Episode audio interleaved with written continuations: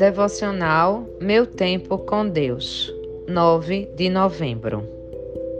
Leitura bíblica, Mateus 21, de 28 a 32. O que acham?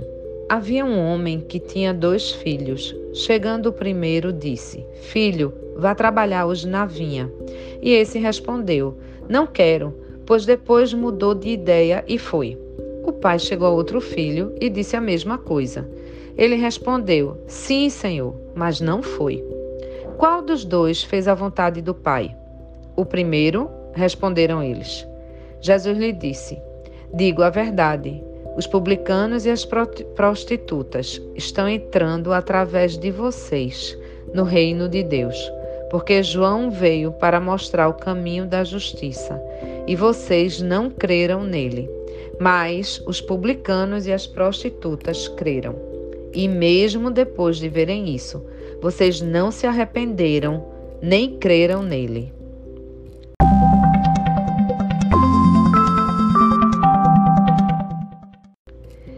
Tema de hoje: Cuidado com a fé assassina. Ao colocar os líderes religiosos e anciãos numa sinuca de bico, com a pergunta feita anteriormente no verso, no verso 25, Jesus conseguiu demonstrar algo contundente, que é esclarecido e denunciador através da parábola dos dois filhos. Isso é, os agentes do sistema religioso vigente, de fato, sabiam que a pregação de João era do céu. Entretanto, não se arrependeram, não lhe obedeceram, abraçando assim a hipocrisia a dissimulada e conveniente negação da verdade. Conveniente, pois eles pesaram na balança e acreditaram que a custo de reconhecer e andar na verdade seria maior que negá-la. Decidiram então abrir mão da integridade. Assim, quando se desiste da integridade, a primeira coisa que é sacrificada é a verdade.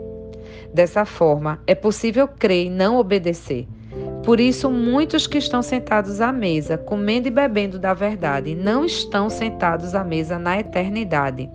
Lucas 13, de 26 a 29.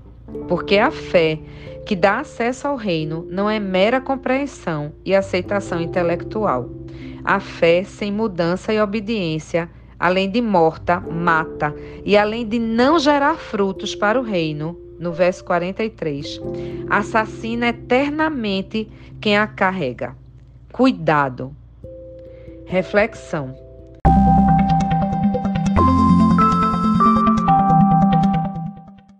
Como tem sido a minha relação com a verdade do reino? De dissimulada e conveniente negação ou de uma fé que tem gerado frutos de mudança e obediência? Na leitura bíblica sugerida para a leitura bíblia da Bíblia toda em um ano, temos hoje os seguintes capítulos: Jeremias de 40 a 42 e Hebreus 4. Em Jeremias de 40 a 42, o autor relata, faz um relato pessoal da sua vida de profeta. Em Hebreus 4, ele exalta a palavra de Deus e compara a palavra a uma espada afiada. Não deixem de ler esses capítulos. Compartilhem esse devocional e até a próxima!